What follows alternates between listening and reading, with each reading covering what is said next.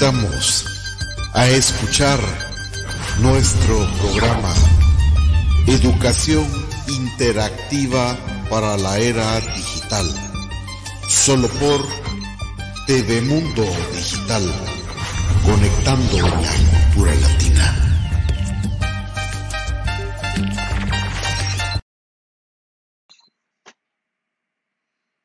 Tengan todos muy buenos días, mis queridos amigos. Les saluda Ervin García desde Guatemala con nuestro programa Educación Interactiva para la Nueva Era. Muchas gracias al espacio que TV Mundo Digital nos da para poder producir y dirigirnos a ustedes con este programa tan interesante eh, que eh, viene prácticamente a darnos los tips para la educación del futuro. Eh, agradecemos como siempre a nuestra querida directora Elena de Fonseca por su, perdón, Elena Vargas por su proactividad, a nuestro querido amigo Eduardo eh, Sánchez, quienes eh, realmente han sido no solo productores para nosotros, sino que se han convertido en verdaderos amigos y, por qué no decirlo, en nuestra familia. Eh, también quiero agradecer a América Santiago por el espacio que nos ha permitido en Radio Satélite Visión y Radio América Visión para poder nuevamente eh, transmitir el programa en sus radios en los horarios respectivos que ustedes podrán ver en nuestros muros. Eh, hoy, como siempre, pues tenemos un tema interesante relacionado con la educación interactiva. Algunos que están familiarizados con la docencia, como nuestra querida amiga Beatriz Rodríguez, eh, podrán saber que en nuestra época de maestros, pues eh, habían eh, varias estrategias, varios métodos para poder educar. como lo vimos en el primer programa en donde hicimos la historia de la educación, ahí nos pudimos dar cuenta cómo los métodos empezaban a crearse por la Segunda Guerra Mundial, siendo unos métodos lineales en donde eh, solo se definía por jerarquías. Y aquí quiero hacer un paréntesis y quiero aclararle al señor Milton Contreras, que nos ha escrito eh, realmente un correo no muy atractivo en el sentido de que para él la educación interactiva no es válida según él, pues la educación activa eh, lo único que hace es fomentar que los niños se envicien con el Internet. Y pues eh, llegamos a la conclusión de que eh, investigando al señor Milton Contreras, nos encontramos con que es el dueño de varios colegios que, usan el sistema tradicional y realmente no le ha ido muy bien con el sistema que él ha tratado de, imponer, que le llaman sistema interactivo, pero realmente ustedes nos han seguido en este canal, en los 18 programas que llevamos, se dará cuenta pues que eh, no es simple y sencillamente poner tareas por internet un sistema interactivo. Así es de que aclarándole este punto, eh, no, eh, no aceptamos ningún tipo de descalificación. Obviamente, como nos dijo nuestra directora, básicamente no son las herramientas las que en un momento dado puedan ser las malas, sino es el sistema, es el método. El método que nosotros em, prácticamente sugerimos al 100% es un método de futuro, es un método que está funcionando y eh, es un método probado. Yo, eh, otra cosa que me decía es cuál es mi calidad para poder dar clases en este asunto. Pues yo le mandé mi currículum, es un currículum bastante extenso, pero especialmente eh, yo he llevado en carne propia a través de mis hijos desde el año 1993 la investigación educativa para poder educar a mis hijos y mis seis hijos y mis 63 ahijados se están educando de esta manera, interactivamente, debido a que confiamos plenamente que es un sistema que eh, como no es un sistema eh, que nosotros estemos cobrando, nosotros somos prácticamente eh, ad honorem, nosotros, nuestra vocación de servicio nos hace que seamos una entidad, una comunidad no lucrativa, totalmente diferente a los colegios de abolengo, que aquí en Guatemala podemos encontrar colegios que cobran hasta 800 dólares al mes por dar una educación que con todo respeto no tiene la calidad que uno espera y tristemente cuando uno hace el análisis del esfuerzo que los padres hacen para hacer esos pagos de colegiatura, para poder darles ese material didáctico que piden a diario, para poder comprar cosas que en un momento dado sirven para una festividad, sirven para un festejo, etcétera, eh, van sumando y van restando en la economía de la, familia. Eh, realmente nosotros estamos trabajando con jóvenes y niños de escasos recursos y ellos no se pueden dar el lujo ni de pagar 200 ni 300 quetzales por un colegio. Entonces, eh, realmente eh, nosotros consideramos que la educación en todo el mundo debe ser gratuita. La gratuidad de la educación debe ser un derecho adquirido por todos los jóvenes y todos los niños del mundo, debido a que actualmente se ha lucrado demasiado con este tema y tristemente no se hace con la calidad que nosotros necesitamos si hablamos del precio justo de lo que estamos pagando por algo que recibimos, en los colegios estamos desperdiciando muchos de los recursos que pueden ser valiosos para otra cosa. Entonces, eh, aclarada esta situación, eh, seguimos con nuestro programa en función al constructivismo, donde les contaba que eh, se habían generado algunos tipos, algunos métodos para poder educar, pero que fue eh, el conductismo, que era prácticamente eh, donde los niños tenían que memorizar para un examen. Esto adolecía de varias cosas. Uno, primero, eh, no se usaba el pensamiento, no se usaba la motivación y el tercero, se corregía con regla, con castigos, con golpes.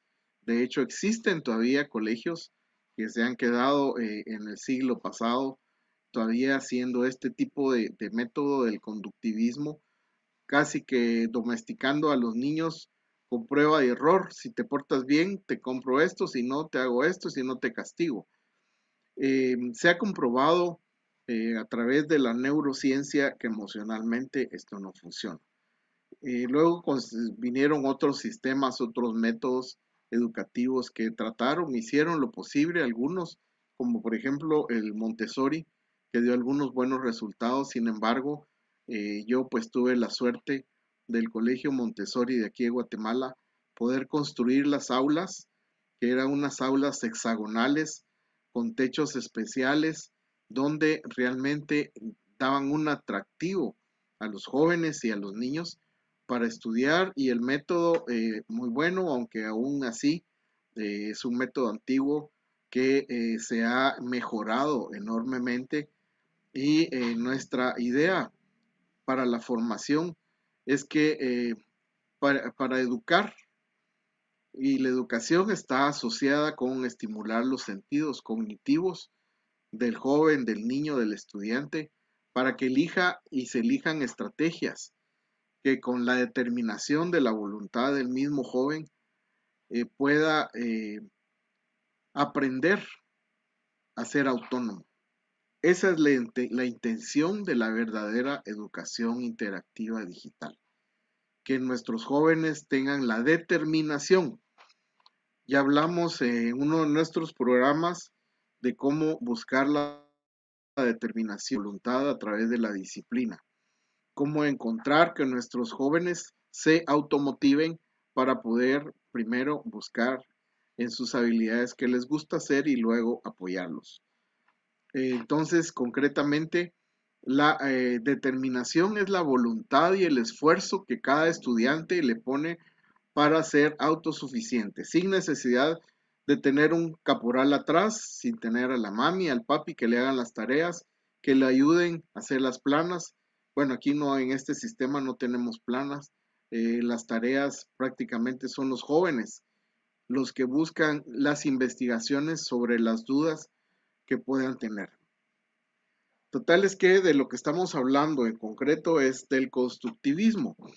El, el constructivismo eh, prácticamente eh, resuelve las situaciones que los otros métodos no resuelven y aquí ya se nos da la libertad de nuestro pensamiento. Eh, para que tengamos una idea, eh, el conductivismo eh, todavía no se ha generado una definición concreta de qué es el, conductivismo como teoría tal.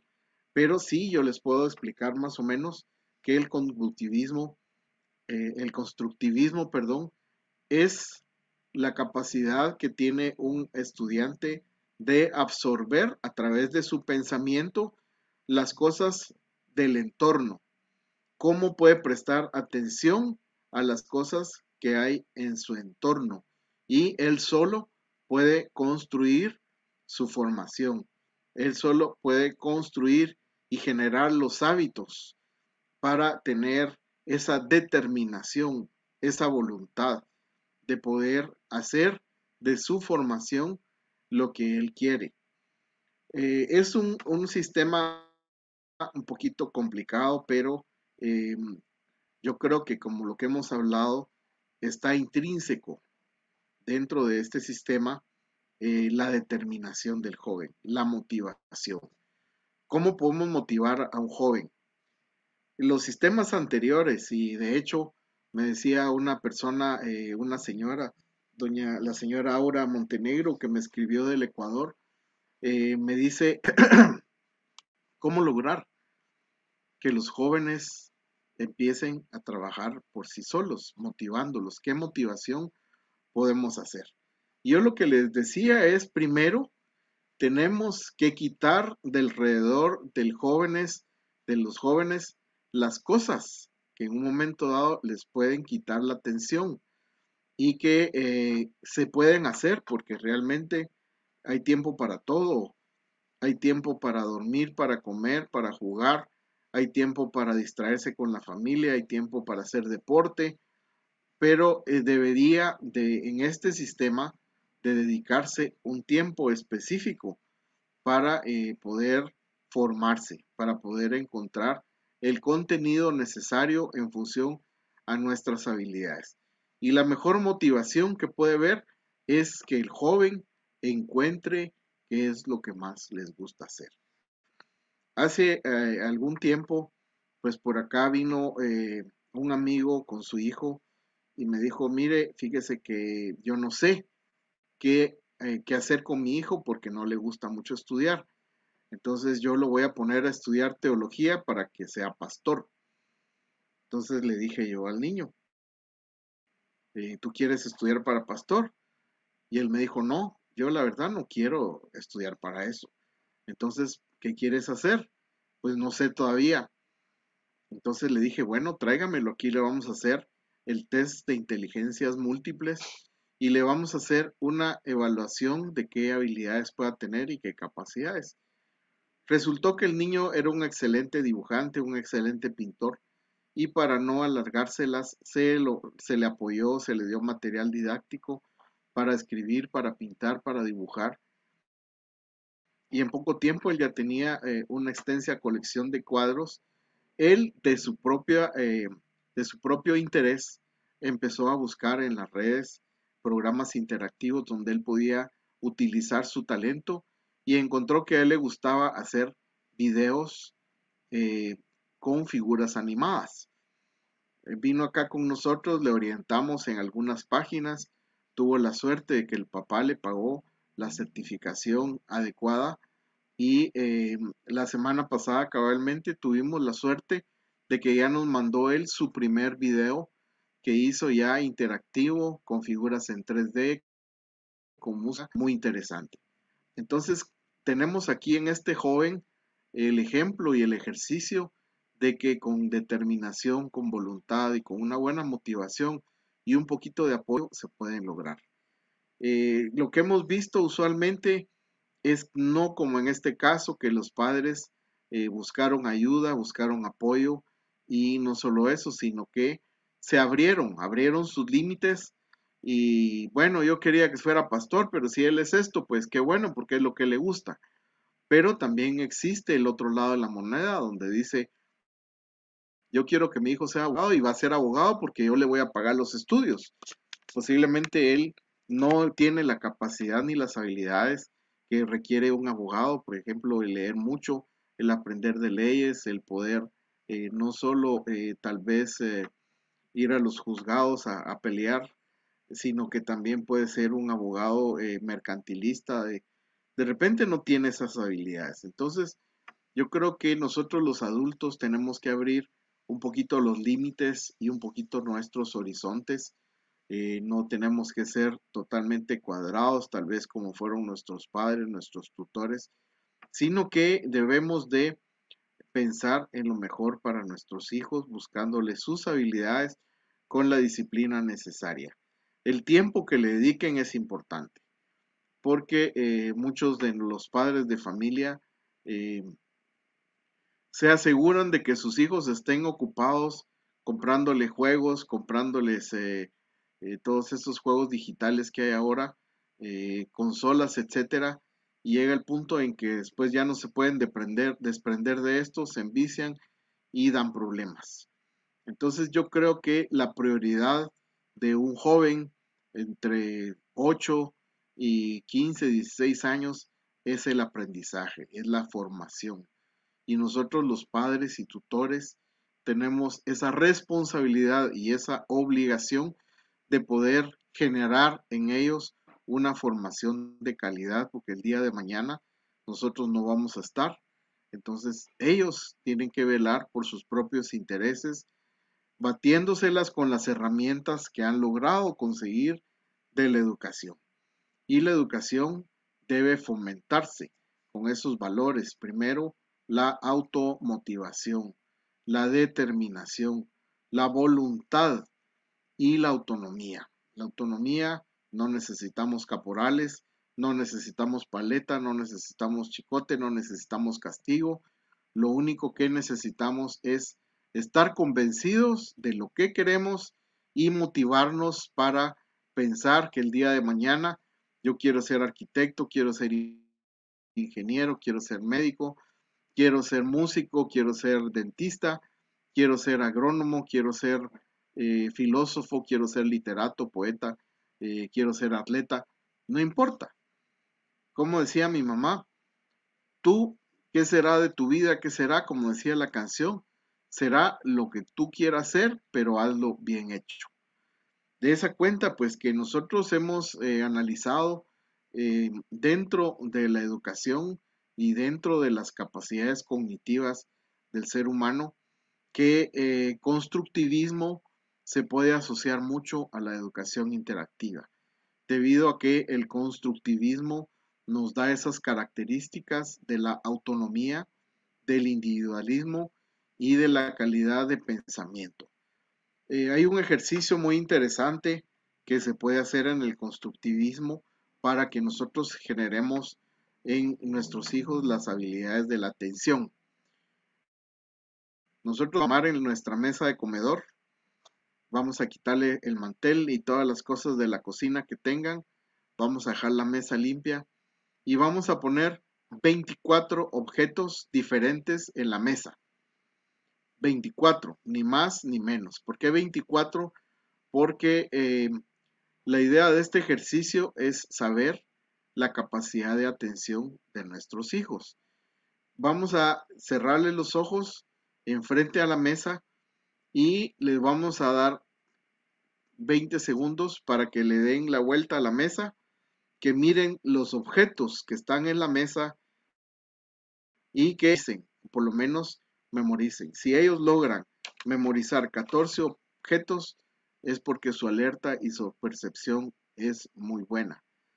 hay casos de jóvenes que dicen los 24 objetos sin ningún problema. Quiere decir que su capacidad de memorización, su capacidad de alerta está tan despierta que ellos tienen esa posibilidad. Estos niños, entre más tengan eh, sus capacidades de observación en alerta, tienden a ser mejores constructivistas. Eso quiere decir que pueden tener la capacidad de poder hacer cualquier cosa que quieran hacer. Y este el extremo de las personas con estas capacidades que, son superlativas como los que tienen memoria fotográfica. No sé si ustedes han notado, han visto un joven dibujante que eh, lo pasean en un helicóptero por una ciudad. Él da la vuelta en la ciudad y luego le ponen un lienzo y él dibuja la ciudad que vio eh, más o menos en un lapso de cinco minutos. La dibuja totalmente al 100% con todos sus detalles de los edificios, de las construcciones, de las calles, y le pone los detalles de los postes, de las lámparas, de las personas, etcétera. Esto es una capacidad magnífica del ser humano que se puede conseguir con eh, mucho tiempo trabajando mucho en la memoria y en la observación. Entonces, el constructivismo nos refiere a esto. Eh, les quiero contar de que eh, las instituciones de los países que tienen los primeros lugares en educación y eh, en habilidades para los jóvenes, eh, dígase Finlandia, Shanghái, dígase lugares eh, que realmente han tenido mucho tiempo dedicado a la educación y a la formación de, de los estudiantes bajo el principio y bajo la norma de que todas las, juventudes van a llegar a ser adultos y van a ser los que van a regir el control de un país. Si nosotros tenemos esta observancia, si nosotros tenemos eh, que a nuestros jóvenes les vamos a dar una calidad formativa, una calidad educativa, de moral, de ética, con principios de hacer lo correcto, de hacer el bien común, que es lo que deberían de hacer realmente los políticos, no tendríamos tal vez en nuestros gobernantes tanta corrupción, eh, tanta codicia, tantas malas intenciones para poder favorecer a unos y desfavorecer a otros. Creo que eh, la calidad de vida sería muy diferente. Seguimos creyendo que la educación es uno de los bastiones más importantes para que las familias, para que los países y, por qué no decirlo, para que el mismo mundo entero vivan mejor, vivamos bien. Porque una persona culta, una persona que lee, una persona que sabe de muchas cosas, que sabe un poquito de historia, un poquito de filosofía, de, economía, de, de sociología, etcétera, es una persona que tiene la capacidad de empatizar con los demás debido a que puede ver en los demás cierta retroalimentación que nos puede servir para nuestro propio acervo y, ¿por qué no?, de poder reflejar nuestros conocimientos hacia los demás. Porque, por ejemplo, eh, en la época de los griegos, de los ateneos, en, la época clásica eh, de Sócrates, de Platón, de Pitágoras, de todos esos grandes filósofos que aún e, hoy en día, a pesar de tantos años que han pasado, han dejado su huella indeleble y aún así todavía hay sistemas que funcionan en base a todos los acuerdos, eh, a todos los preceptos que estos filósofos nos dejaron hace muchos años. Em, de esa cuenta que, por ejemplo, podemos ver que aún eh, la república del día de hoy, la república de Platón, es la que está vigente actualmente en nuestra política, ¿verdad? Pero eh, me gusta mucho utilizar el ejemplo de Alejandro el Grande, de Alejandro Magno, que él tuvo, eh, él era un príncipe, hijo de un rey, y el rey quería que su hijo tuviera la mejor formación. la formación que tuvo Alejandro Magno a través de Aristóteles directamente, ni más ni menos que Aristóteles fue su maestro. Y Aristóteles eh, tenía como principio eh, la educación integral. Era tan integral que Alejandro Magno recibió incluso clases de lucha grecorromana, eh, clases de esgrima, clases de escudo, de espada, de lanza, etc. Y se dan cuenta que la formación de él ser uno de los conquistadores más grandes del universo sin ser tan sanguinario como por ejemplo Gengis Khan, que casi logró conquistar eh, la mitad de media Asia, del medio continente africano y de una parte y una porción de lo que actualmente es Europa. Así es de que eh, vemos que la educación y la formación son bastiones importantísimos y creemos que el constructivismo a través de estar alerta, a través de tener esa formación integral en todo lo que vemos, eh, podemos hacer grandes personas de mucho éxito.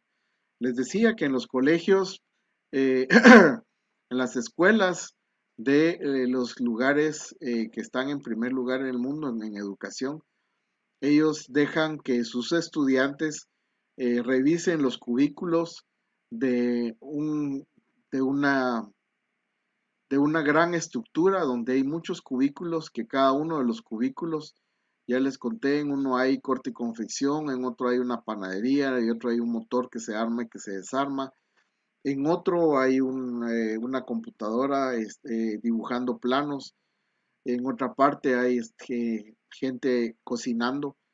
Entonces es el jovencito con su espíritu curiosidad que se va a ir acercando a, cada uno de estos cubículos y en un momento dado de tantas cosas que ve, alguno de ellos le va a hacer clic.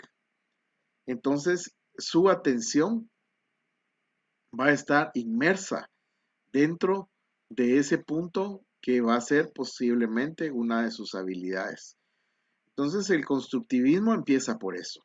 Empieza por estar alerta y analizar en nuestro alrededor todas las cosas que hay yo aquí, por ejemplo, tengo una guitarra, pero yo, muchos me dicen, mire, esa es una guitarra, no, ese es un bajo. Y el bajo es diferente a la guitarra. Pero si yo no pregunto y yo no hago ese aspecto de observancia y hacer el cuestionamiento, no voy a aprender. Entonces, el constructivismo es muy individual, muy independiente. Y les quiero contar que en cuanto a la evolución del aprendizaje, a través de todos los métodos, eh, realmente se ha ido encontrando que hay eh, métodos totalmente adecuados que uno individualmente debe implantarse. Tal vez es un poquito rígida la palabra de implantarse, pero de eso se trata, programarse uno con información de calidad en nuestro cerebro.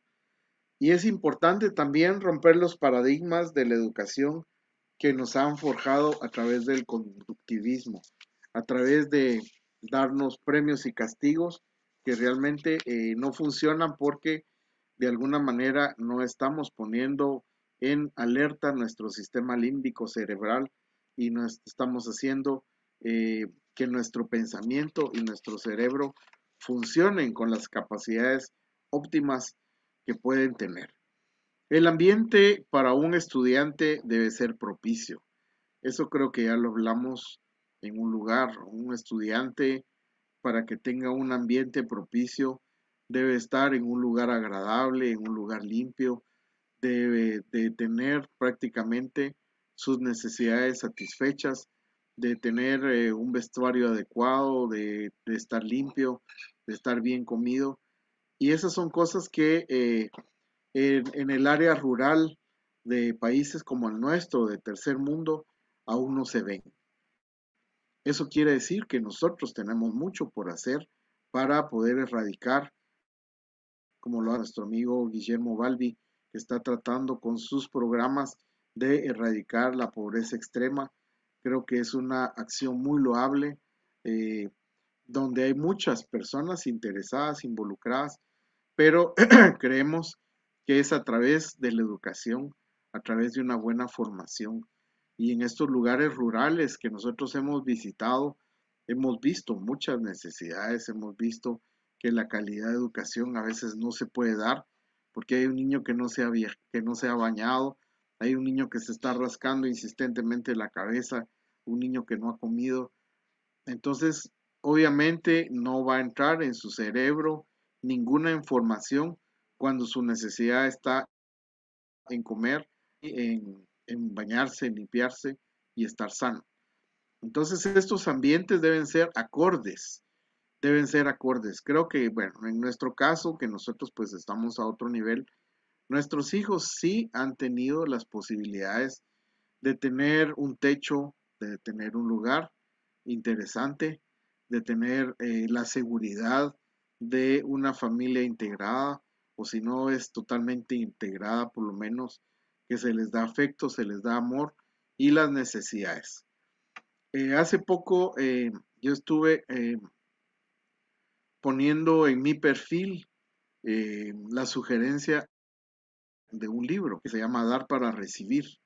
Y tristemente a veces le damos a nuestros hijos más de lo que ellos necesitan. Entonces, eh, psicológicamente, si un niño, un joven, un adulto, tu esposa, tu esposo, tú le das más de lo que necesitan, inconscientemente está diciendo, si me está dando algo que yo no necesito, me puede dar más. Y entonces es ahí donde viene el tema de consentir demasiado a nuestros hijos. Debemos de darle lo que esté en nuestras posibilidades y tenemos que ser muy analíticos para eh, no pasarnos de esto, debido a que el consciente de los niños es que si, bueno, si yo recibí esto, entonces puedo recibir lo otro. No, mira, yo le decía a mis hijos, vamos a ir a pasear a, juguetón. Es Navidad. Eh, de una vez les digo que no les puedo comprar todo lo que quieran. Entonces, si ustedes no me hacen la promesa que no me van a estar pidiendo cosas, entonces no vamos. Sí, papi, vamos, vamos, va. Entonces prométame que no me van a pedir nada. Al que le tienen que pedir es a Santa Claus, pero él sabrá si se los trae o si no se los trae. Entonces ya ellos iban con la emoción de que no era yo pues el que tenía que eh, darles los regalos y los juguetes que querían, sino iban ya con su libretita de notas y ahora pues ya no es libreta de notas, sino iban con el celular a tomarle fotos a lo que quería y al código y le decían asalta, mándame este código número tal que está en Semaco y lo puedes adquirir de tal forma y en hasta en bisacuotas. Entonces, esa es la evolución de los jóvenes de hoy, por lo tanto, nosotros los padres tenemos que estar muy alertas en darles lo necesario, sin darles de más, porque lo que está lo que sobra va a hacer falta. Entonces, pensando en esto, debemos de pensar que por qué no darle más, porque en un momento dado el alumno, el estudiante, la persona que se está autoformando, va a ser el responsable de su propio proceso de aprendizaje. Ese es realmente el objetivo del constructivismo, que el alumno, el estudiante, sea responsable el último responsable de su propio proceso de aprendizaje. Y es él quien construye su conocimiento. Yo puedo darle las herramientas, papá puede darle las herramientas, el maestro puede darle las guías, pero si el estudiante no tiene la determinación, no tiene la voluntad de poder autoformarse como él quiere, puede estar en el mejor colegio del mundo, puede estar en la mejor universidad del mundo, puede estar con el mejor método para poder aprender, pero si él no pone determinación, voluntad y disciplina, no lo va a poder lograr. Entonces, el consentimiento de nuestros hijos tiene que ver con esto. Debemos consentirlos en el sentido de que aprendan a pensar, de que tengan pensamiento analítico, pensamiento crítico, no para criticarnos, sino para autocriticarse, para autoanalizarse, para ver cómo está su personalidad y su actitud en función a la sinfonía de todas las personas que están alrededor de él, de su ambiente social y del ambiente propicio, si son empáticos, si son agresivos, si son eh, voluntariosos, si son caprichudos, etc. Entonces son ellos mismos, no nosotros, como hacían en nuestro tiempo, que cabalmente hoy en la mañana cuando estaba en el proyecto llegó un electricista con un cable más o menos de una pulgada de grueso que adentro tenía solo filamentos de cobre y yo le dije, mire, regáleme un metro de eso. Bueno, ¿y para qué lo quiere? Para acordarme de mi papá, porque con uno de esos nos sonaba cuando nos portábamos mal. Entonces, eso ya no es, porque se ha eh, tomado en cuenta y se ha determinado psicológicamente que los aspectos de la educación de hoy tienen intrínseca la eh, salud emocional. Cuando un joven se le ponen castigos y todo se bloquea y asocia la educación con un castigo. Entonces, de alguna forma va a, lograr que su capacidad cognitiva sea reducida porque eh, su instinto de conservación le va a decir, si haces algo malo te va a caer o te van a poner un castigo, entonces mejor no lo hagas. Entonces, eso es lo que nosotros no debemos hacer. Y como les digo, el constructivismo nos da esa posibilidad de que el alumno sea el responsable de su propio proceso, de aprendizaje. Eh, ¿Cuáles son las condiciones óptimas? Ya les hablamos que tenga un espacio adecuado, que no tenga hambre, que esté limpio. En nuestro caso creo que es muy sencillo. Y la otra es que tenga las herramientas necesarias, su dispositivo, su computadora y su internet.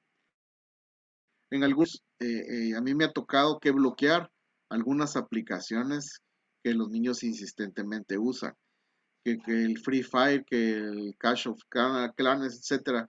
Ahora hay mil nombres de juegos que eh, uno se da la vuelta, los pone a hacer una investigación y cuando regresa ya están jugando. Entonces es una pérdida de tiempo que pueden hacer fuera del horario de su formación.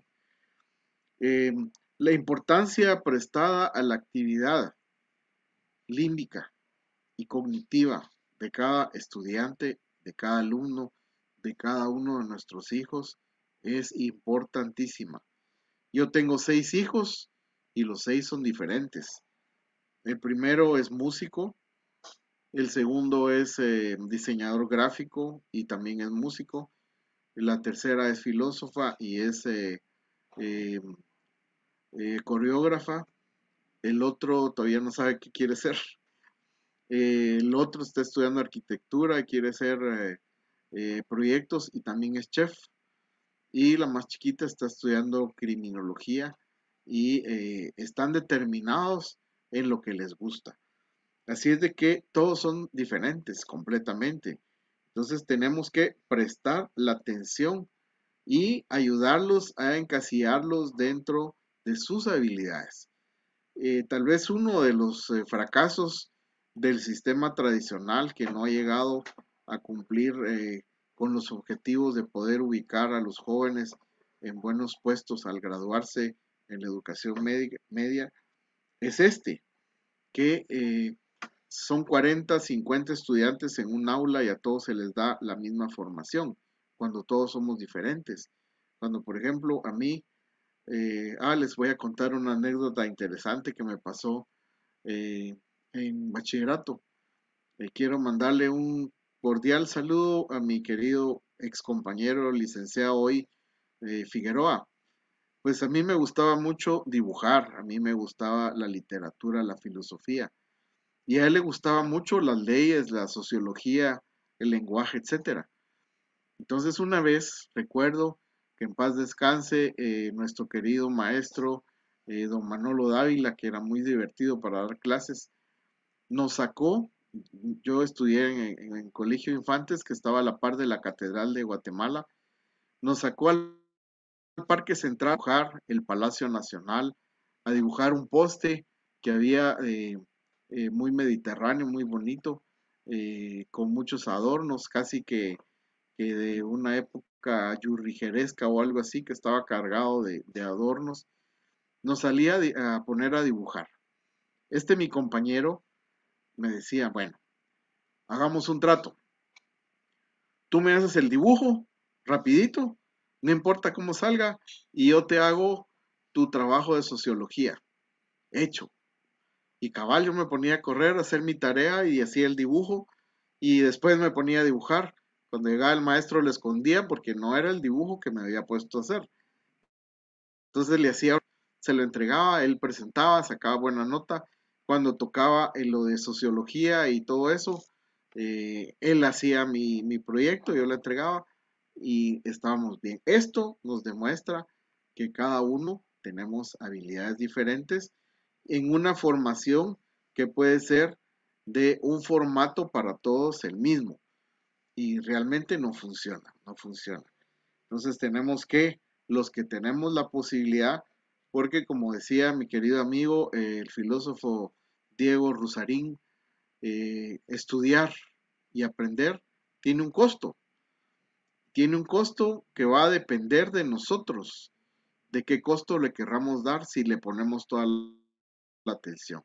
Porque si queremos estudiar ocho horas totalmente y no tenemos quien nos mantenga, tenemos que eh, otras cuatro horas ponernos a trabajar duro para pagar nuestros estudios. Porque eh, realmente el que tiene la dicha de tener padre, madre, tutor, eh, padrino, etcétera, que les ayuden a formarse, a educarse, son dichosos debido a que hay miles, tal vez millones de niños que no tienen esas posibilidades de formarse. Entonces los insto, así como hacemos acá en nuestra comunidad, que vienen dos o tres personas que en la comunidad salen a buscar otras dos o tres personas para enseñarles, para formarlos. Incluso aquí hay personas que aún no saben leer y escribir. Entonces, para enseñarles a leer y escribir, hay muchos que de hecho no, no quieren y no se dejan, quieren seguir viviendo como están, pero hay otros que sí se los van a agradecer. Entonces les insto a primero a encontrar en sus hijos, en sus estudiantes, en sus vecinos, eh, con un par de preguntas que hay que tener, apoyarlos en eso. Y si podemos enseñarle a alguien eh, lo que le gusta, pues hagámoslo. Yo creo que es parte del servicio que debemos de dar a la humanidad por el agradecimiento y la gratitud a Dios de que nosotros tenemos posibilidades, tenemos recursos tenemos quien nos ayude para nuestra formación, para ser personas que en un momento dado puedan ser exitosas. Tendríamos también que definir el éxito, porque éxito para unos es tener mucho dinero. Para mí no es eso, para mí tener éxito es que mi programa se mire en más y más y más países y que un día yo pueda lograr encontrar alguien que nos dé los recursos para poder poner computadoras y, eh, y maestros o guías para que se pueda continuar con este sistema eh, en varias partes donde es totalmente necesario debido a que es un que rápidamente podemos ubicar a los estudiantes para poder ganarse el sustento de cada día. Em, bueno, yo creo que me extendí hablando de un par de temas que no tenía que hablar, pero igual eh, vamos a, eh, a pensar de que es importante como para que eh, entendamos el concepto del constructivismo como debe ser, que nos entre casi que a flor de piel, que nos entre con los pies sobre la tierra, sabiendo de que en un momento dado nosotros necesitamos de ser autosuficientes, nosotros necesitamos nuestra individualidad, sea por nuestras propias pistolas y no por las de papi, por las de mami, por las de un tío, sino que nosotros ya desde los 18 años ya deberíamos de hacer como me hizo mi papá. Mi hijo, ya tenés 18 años, te tenés que ganar la vida por ti solos. Los padres que somos paternalistas todavía tenemos a nuestros hijitos a la par, porque la verdad es que la familia es una belleza, pero sí tenemos que de alguna forma enseñarles a que sean autosuficientes para que se ganen la vida con sus habilidades. Eh, para eh, concluir, porque ya estamos terminando el tiempo, queremos decirles que el constructivismo genera aprendizajes que son realmente significativos para posesionarse dentro del ámbito empresarial o dentro del ámbito de la innovación personal. El ambiente, como les decía, influye en el constructivismo. Cuando estamos atentos a nuestro entorno, a nuestro entorno podemos observar, por ejemplo, una oportunidad que nos va, por decir alguien, alguien pasó por ahí diciendo, miren, disculpen, fíjense que necesito vender 20 eh, mil desarmadores. Y él no puso atención. Y el otro sí puso atención. Mire, ¿y a cómo los da? Eh, los doy a 10 quetzales cada uno. ¿Cuántos son? 20 mil. Ah, haciendo números, es un platal mire, me puede dar unas muestras, si yo le tomo fotos, si yo no tengo tiempo, aquí está. De repente él vendió los 20 mil desarmadores en un par de horas y ganó 20 mil quetzales. Ese es el constructivismo.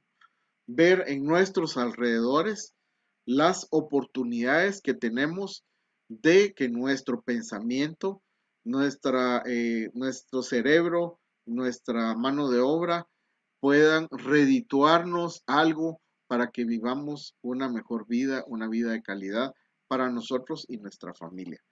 Entonces tiene que ver con un poquito de inteligencia emocional y de ser personas sujetos que están dispuestos al riesgo, a tirarse al agua, a hacer las cosas. Porque como dijimos, los que no tienen esas habilidades de tirarse al agua, porque yo conozco mucha gente que no se quiere arriesgar, y de hecho hay personas que les aconseja, no te arriesgues en la vida, eh, estate en tu zona de confort, estate tranquilo, pues no pueden tener de ninguna eh, manera alguna ambición por tener un buen carro, por tener una buena casa, por viajar, por este, tener una bonita familia. No lo pueden hacer debido a que sus limitaciones no les permiten tener el éxito que ellos quisieran tener. Y por el final, ¿cuál es uno de los objetivos más atractivos del constructivismo? A ver, que levanten la mano y que me digan quién. Muy bien, Emilio. ¿Cuál es? Y les vamos a decir que uno de los objetivos más claros es la creatividad. Es una pequeña palabra, la creatividad, que tiene un gran contenido. A mí me encanta eh, este sistema de que podamos tener streaming, podamos tener Zoom, podamos tener reuniones en el Ecuador, en Costa Rica, en España, en México, en Estados Unidos, en, Houston, Texas. Un saludo para mi querida amiga eh, Betancourt que nos está escuchando y para, María Isabel Martínez Flores eh, en Sonora, un abrazo, muchas gracias. Para eh, nuestro querido amigo eh, Riel Constanzo Toruño, que nos está viendo en España. Para mi querida directora, la mujer del año que admiro tanto, Elena Vargas, muchas gracias por estar con nosotros. Esto Beatriz, mi querida Beatriz, mi compañera docente, muchas gracias desde Argentina, un abrazo. Em, la pobreza es la peor crueldad que debe enfrentar la humanidad. El hambre atrofia el cerebro. Totalmente, totalmente. Y eh, como hablábamos cabalmente aquí con mis estudiantes, el estudiar, el estudiar para ser eh, un político debe tener varias calidades. Primero, la ética, Segundo, debe tener, como nuestro Maestro Jesucristo nos enseñó, pensar en el bien común.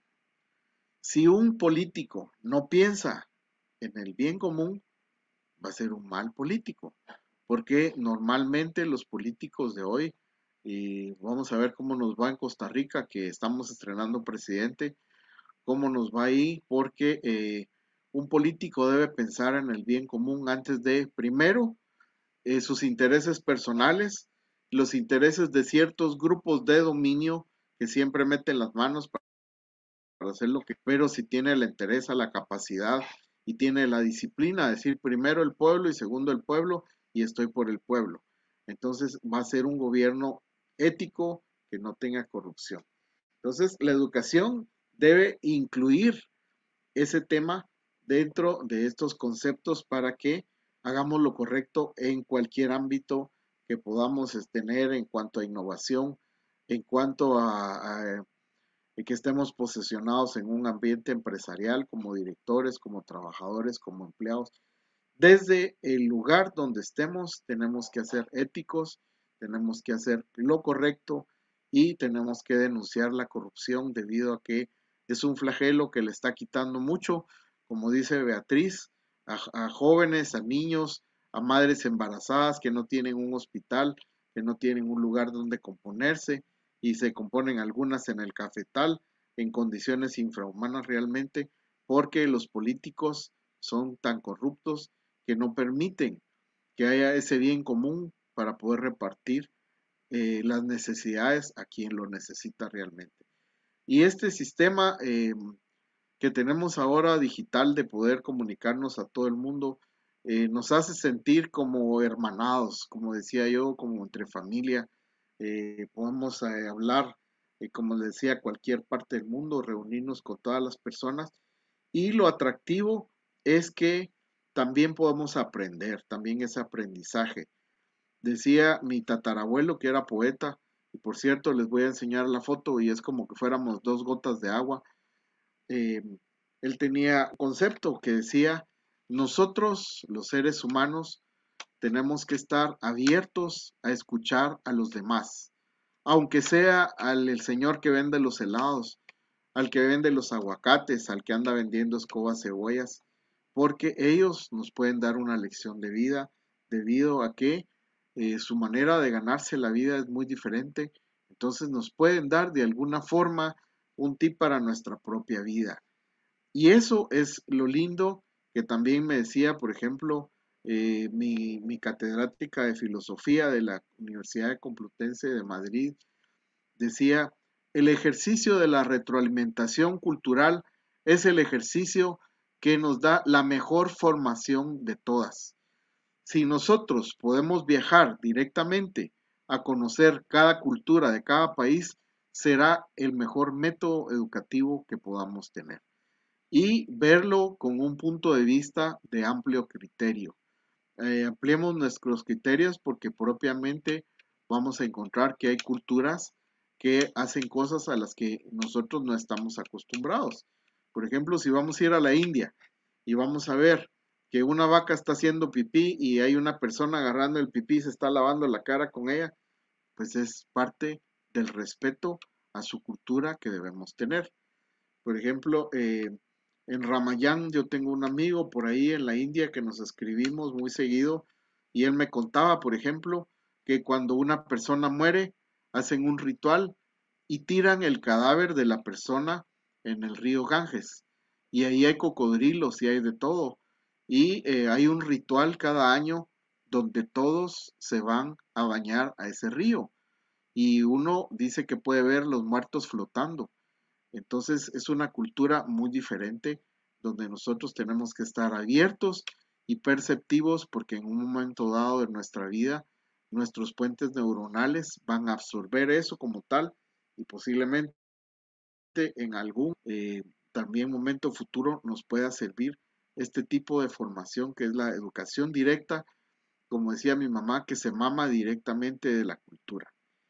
Bueno, pues eh, yo creo que vamos a dejar eh, el siguiente programa para terminar el constructivismo debido a que em, el constructivismo en la educación virtual, como ya les dije, eh, hace un match increíble. El constructivismo fue descubierto aún tal vez cuando las computadoras eran, por ejemplo, la del RPG 64, que yo acabo de ver un disco duro que tenía 50 megabytes del tamaño de una habitación que lo estaban cargando entre 10 personas. Cuando ya ni los celulares tienen esa capacidad, ahora tienen capacidades enteras. Y en RAM tienen 18 hasta 24 en RAM. Entonces, vamos a dejar esto para el próximo.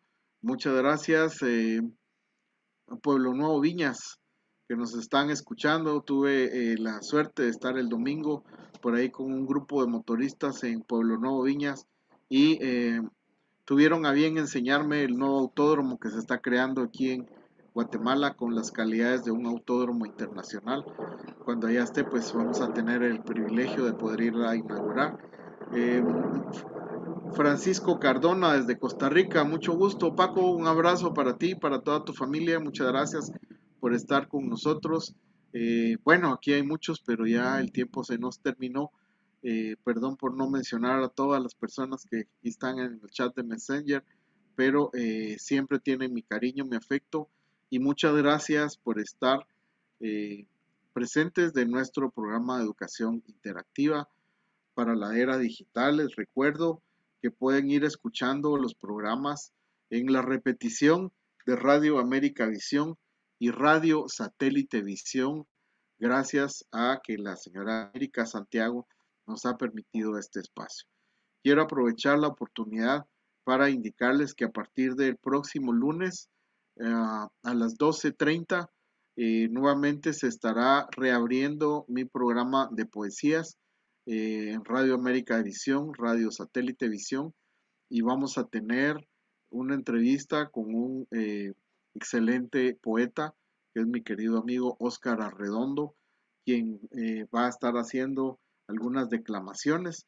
Así es de que sean todos bienvenidos. Esperamos tener un espacio también para poder entrevistar aquí en TV Digital en vivo a, este querido poeta y a otros poetas que realmente están emergiendo como grandes eh, poetas y nosotros pues como gestores culturales queremos lanzarlos a la palestra para que el mundo se dé cuenta de que la cultura está creciendo y que el objetivo del canal y de las radios es expandir la cultura latina por todo el mundo.